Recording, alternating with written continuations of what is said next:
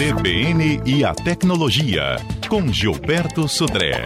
Ei, Gilberto, bom dia. Bom dia, Fernanda. Bom dia, ouvintes da CBN. Muito bom estar. Gilberto, eu achei. É, que bom estar de volta aqui. Eu achei que era só a minha sensação aqui em casa, mas eu imagino que seja a sensação de todo mundo. A internet está muito lenta, não está? Tá, tá lenta, realmente, Fernanda. A gente tem acompanhado, tem acompanhado aqui o, o volume de tráfego é, tem aumentado bastante, obviamente, porque todo mundo está em casa agora, usando muito mais a internet, inclusive em momentos diferentes do dia, né?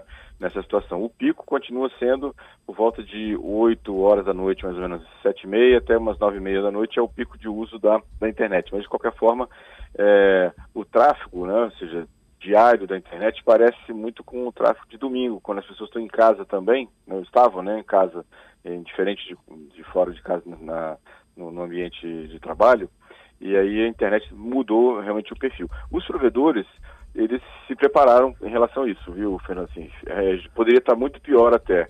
Eles é, deram reforço na parte de, de, acesso, a parte de conexões. Então, realmente, é, tem tido uma, uma questão é, de, de, pelo menos, suportar um pouco melhor esse tráfego. Mas realmente aumentou bastante. Uma coisa que a gente tem observado também é que os próprios serviços têm sofrido de um acesso mais, é, mais rápido, não, ou uma maior. Então, por exemplo, essa semana, ontem, é, o YouTube ficou fora do ar durante grande parte do dia e à noite. Não sei quem estava tentando acessar o uh, YouTube, vários usuários reclamaram dessa situação. Ou seja, as demandas também pelos, pelos serviços também aumentou bastante. Né, e aí os, os provedores de serviços também tiveram que reforçar lá os seus acessos para isso. Nossa, o YouTube fora do ar por tanto tempo, né? É tão Exatamente. Estranho. Ficou, ficou fora do ar, assim, é, durante uma parte da tarde e uma parte da noite ontem. Né? É, uma dúvida que eu tenho muito. Muita gente reclamou, né? Muita gente reclamou, muita gente reclamou. É, é. E assim, vídeo, os vídeos não carregavam, ficava assim, esse, esse, vídeo não pôde ser carregado, ficava uma tela toda preta, né? E, mas não era problema do provedor local, da, da pessoa, era realmente problema do YouTube mesmo. Isso. Era isso que eu ia falar agora, a gente já culpa o provedor, né? Exatamente, infelizmente o provedor acaba levando primeiro a culpa, né? Mas nesse caso não foi dos provedores, os provedores atenderam corretamente, o problema era realmente lá no YouTube, né? Em algumas regiões do país eles tiveram problema com, essa, com esse tipo de acesso né, para isso. Verdade. Gilberto, tem uma dúvida que eu peço a sua ajuda aqui para explicar. Qual é a diferença né, do, do que a gente contrata, por exemplo, no acesso à internet de casa que é o megabyte, para o gigabyte do celular? Então, essa é uma questão bastante interessante, porque a característica dos dois serviços são bem diferentes e a cobrança também, né? Ou seja, a gente vê sempre associado aos serviços móveis uh, quantidades de gigabytes, né? E associado aos serviços uh, fixos de casa, uh, quantidades relacionadas a megabits por segundo, né? E aí, por que, por que essa diferença? Primeiro, vamos entender como é que cada um é cobrado, né? Os serviços móveis, eles são cobrados pela quantidade de informação que você trafega e não pela velocidade. Por quê? Porque a velocidade do acesso tele, do telefone celular, ele depende da torre que você está conectado. Então pode ser que num local a velocidade né, de acesso de um celular seja muito rápida e a torre está mais vazia, tem poucos usuários. Em outros locais, a, a, aquela velocidade de conexão do celular com a torre seja mais lenta, porque tem mais usuários, os usuários demandando mais serviços daquele local. Então, ou seja, é, o, no caso do serviço móvel, a cobrança é feita sobre a quantidade de dados, por isso que vem em gigabytes, que seriam bilhões de bytes. Então, o usuário, quando ele fecha, fecha o contrato de plano de dados com a operadora, a operadora dá a ele uma franquia de uma quantidade de dados que ele pode trafegar, independente da velocidade que ele tem de conexão. No caso do acesso fixo, a cobrança é feita em cima da velocidade de acesso, ou seja, a quantidade de informação por segundo que ele consegue trafegar né, e não em, em, relação à quantidade de dados, que a princípio é ilimitada. Aí, inclusive, fazer uma observação sobre esse, essa informação, ou seja, mesmo que nos contratos que você assinou com a sua operadora de, de internet fixa, estabeleça, algumas operadoras têm isso no contrato, estabeleça limites de tráfego, isso, né, a Anatel já, já falou que isso é ilegal e essa cláusula do contrato não vale.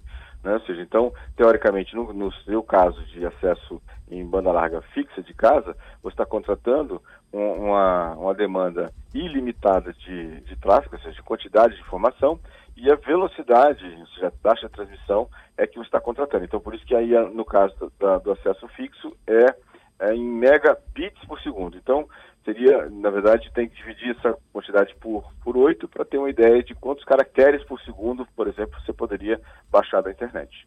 Né? Lembrando que essa velocidade de, de acesso fixo que você contratou, na verdade, a lei permite ou dá essa opção ao provedor de banda larga fixa de fornecer, no, no mínimo, ele tem que fornecer a 40% do que você contratou. É uma, parece uma coisa meio esdrúxula, e é mesmo, né? Na verdade, você contratou 10, o provedor te entrega 4 e está tudo bem. Segundo a lei, ele está respaldado na lei em relação a isso. Então, essa é a. É, a é uma mãe essa lei, né? É, exatamente, viu? Já foi, já foi 20%, foi 30%, chegamos a 40% e parou por ali. Então, ou seja, então a velocidade Já pensou que você, você comprar uma dúzia de ovos e levar sua meia para casa? exatamente, e ficar, ficar tudo bem, né? Tá tudo é, legal. E você se dá por satisfeito. Não dá, né? Exatamente, não tem a menor condição. Né? Mas é isso que a lei, infelizmente, define para o acesso fixo, né? Ou seja, no acesso fixo, ele tem essa, essa característica da lei, então é, os legisladores acharam por bem nessa, nessa situação. Coisa que fora daqui não existe essa, esse tipo de, de questão. Na verdade, o que vale lá é a concorrência direta, ou seja, quem fornece melhor ganha seus clientes. Então essa aqui é a, a questão. Meu Deus. E como é que a gente mede isso? Bom, uma boa opção, que é uma, um, um velocímetro, vamos chamar assim, é, oficial brasileiro, é chamado de brasilbandalarga.com.br, é um site entra lá. É interessante que você tenha a sua conexão do seu computador ligado via cabo no, no roteador, não via Wi-Fi, porque o Wi-Fi ele limita essa, esse acesso. Então você liga seu computador via cabo no roteador, naquela peça que a operadora colocou na sua casa, instalou na sua casa. É, é importante que você não tenha nenhum outro aplicativo executando, né? ou seja, nenhum tipo de cliente de correio eletrônico, nenhum navegador aberto, esse, além, não sei esse que você vai usar para o site e que nenhum outro dispositivo na sua casa também esteja conectado à internet, celulares, tablets ou outros computadores. Então, com essa situação, que é só o seu computador conectado no roteador via cabo, você abre o navegador com uma única aba e aí acessa o site brasilmontalarga.com.br. Ele vai te dar uma medida de, do upload, que é a, a, a, quantidade de informações que você consegue mandar por segundo para a internet, chama de upload, e o download, que é a quantidade de informações que você consegue receber da internet por segundo. Lembrando que essas velocidades elas têm uma relação entre elas. Na verdade, se você contratou é, 10 com velocidade de download, que é o, normalmente o que aparece nos contratos, é velocidade de download, que é de, por exemplo, 10 ou 20 ou 30 megabits por segundo. Uh, e aí a velocidade de download é essa que você contratou e a velocidade de upload, aquela que você manda informações para a internet, é um décimo disso, ou seja, 10% disso aqui é inclusive interessante explicar por quê, né? Por que, a minha velocidade de baixar informações da internet é maior do que a, da quantidade de informações que eu mando para a internet? Porque exatamente esse é o perfil normal do usuário doméstico. Ou seja, eu faço muito mais download, eu baixo muito mais informações da internet do que eu mando para a internet.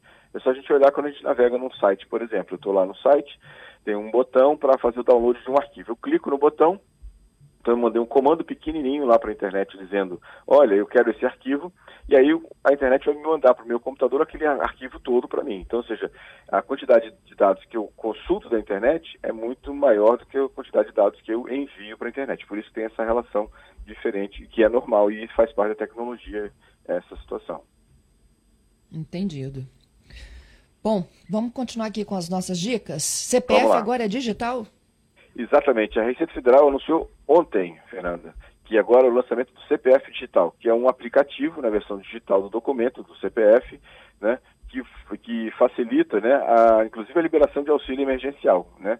O aplicativo está disponível já na Google Play e no Apple Store, né, gratuito, o usuário pode baixar lá, chama CPF Digital da Receita Federal. Muito interessante. A gente está tá observando, inclusive agora falando de forma geral, que vários documentos passaram a ser digitais. A gente tem a carteira de, de motorista, tem o documento do carro, agora tem o CPF também digital, tem o título de eleitor também, ou seja, o celular, né, é, como a gente brinca, né, ele faz um monte de coisa, inclusive de vez em quando até fala, né, então, ou seja, vai ter a, a muitos documentos digitais hoje já disponíveis no nosso celular, né? E, e, aí o importante, né, é a gente não ficar sem bateria, né? Porque se ficar sem bateria no celular, aí eu não tenho documento nenhum, né? Nesse, nesse caso. Verdade. Ô, oh, Gilberto. Cuidar que a bateria está carregada. Então, e olha só, começou com o título de eleitor. Isso. Né? Agora aí, é o CPF. Isso. Tem carteira Tem de trabalho. Carteira de trabalho, documento do, de, de motorista, né? E, e também isso. agora documento do carro também, né? Tudo isso, isso de forma digital. Então isso veja aí. que sair de casa com o celular, pelo menos, né? É verdade. É, e com a bateria carregada. É, Gilberto, já temos perguntas aqui para você, mas vamos, vamos esgotar aqui nossos destaques? Beleza. Do WhatsApp outra... agora. WhatsApp, né? A gente está acostumado a usar o WhatsApp para conversar com outras pessoas, fazer videoconferência. Inclusive falamos na quarta-feira que agora o WhatsApp eh, vai suportar o videoconferência de até 50 pessoas. Mas um aplicativo bem interessante, né? É, chamado ClickSign, que permite que você assine documentos através do WhatsApp. Então você vai assinar digitalmente documentos, né?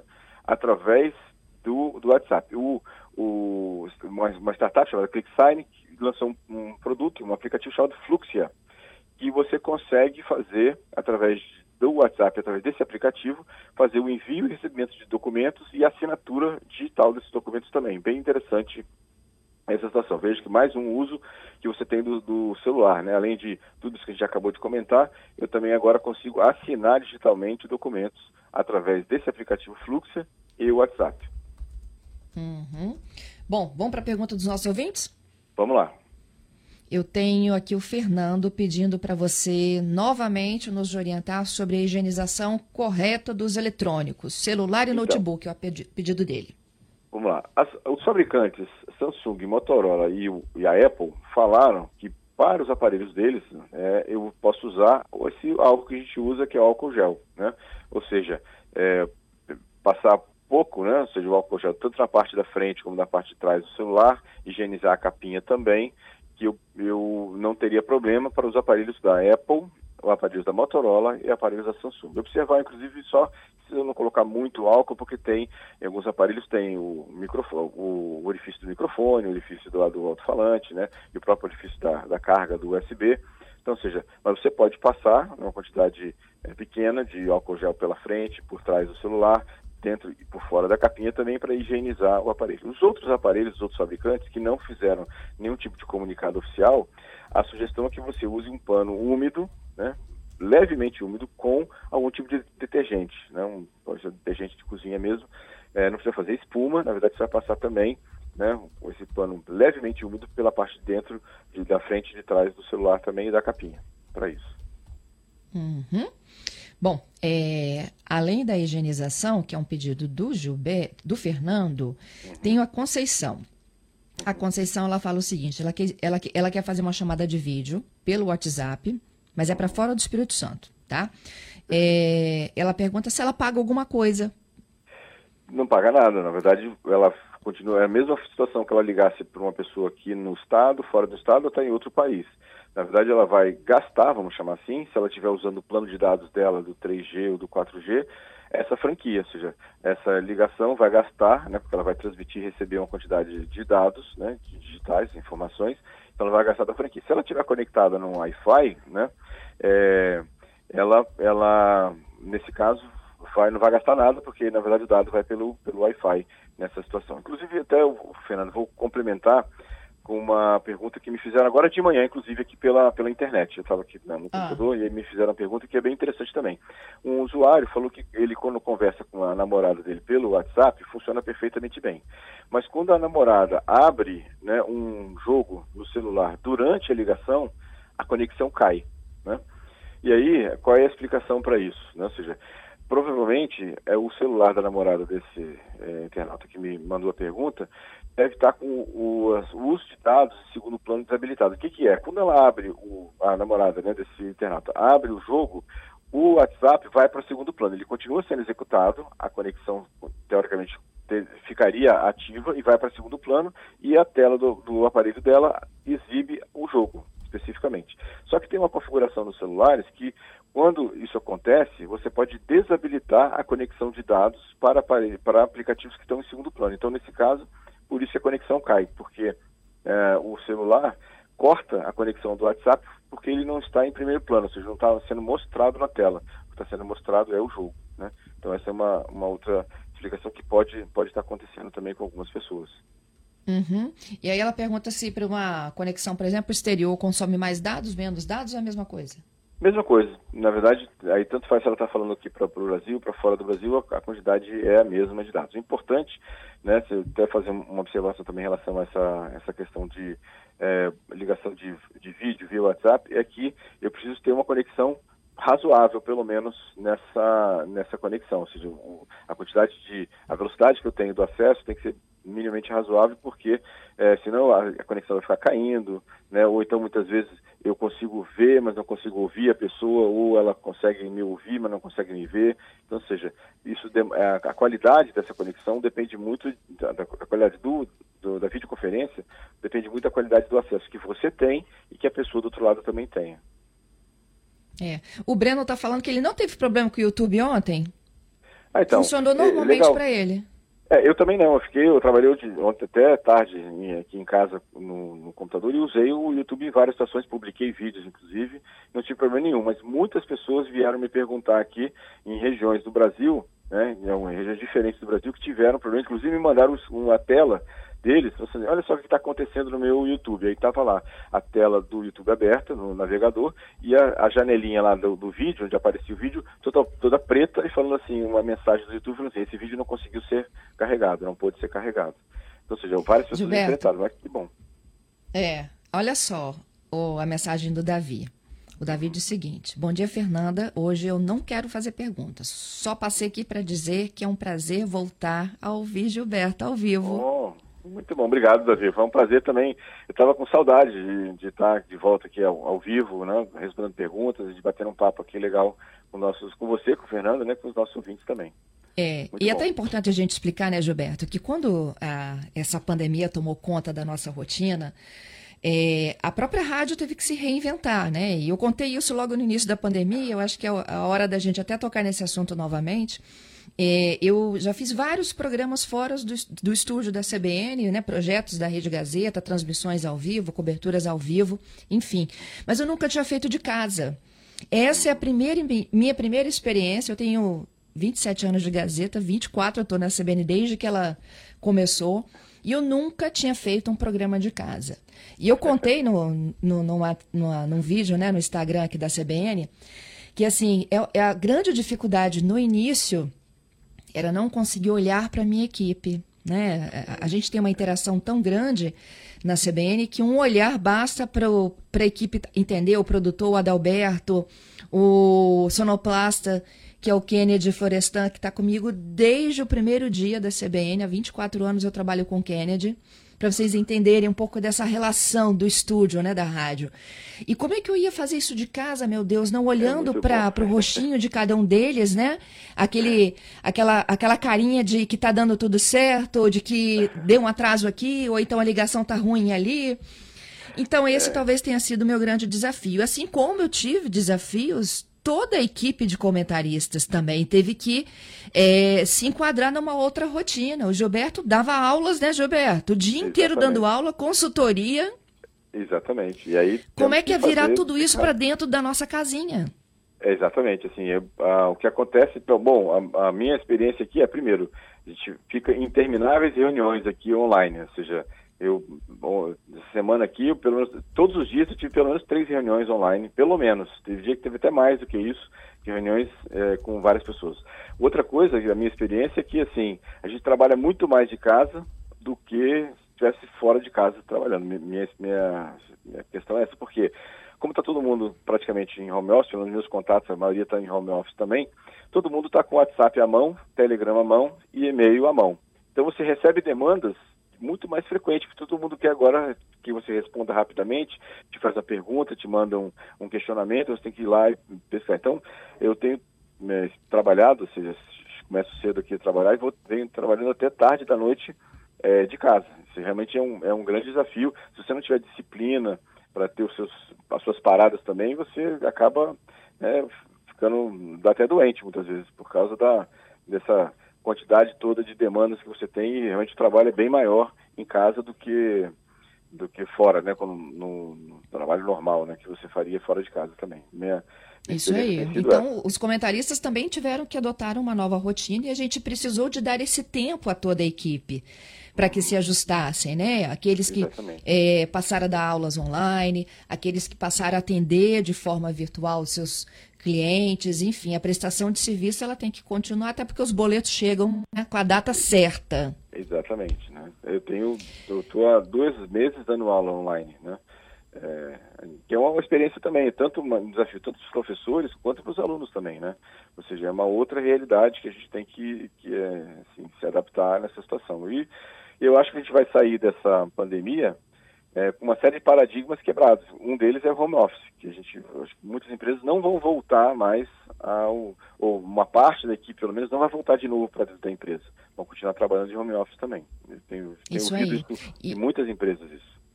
E essa questão do, de dar aulas online, isso vai muito da interação que o professor tem com o aluno do que da própria ferramenta em si, não é mesmo? Exatamente. É como você mantém a, a empatia, você troca informação, você conversa, né? Porque ali não é só a aula, você está ali também conversando com outras pessoas que também estão numa situação muitas vezes é, complicada é, na questão de emprego, na questão de trabalho, né? também estão trabalhando em home office ou não, né? ou tem uma pessoa da família que adoeceu. Então, ou seja, é, tem todo esse contexto que você tem também que levar em consideração, não é só a aula em si ali, a gente não está só dando aula né, para isso. É isso aí.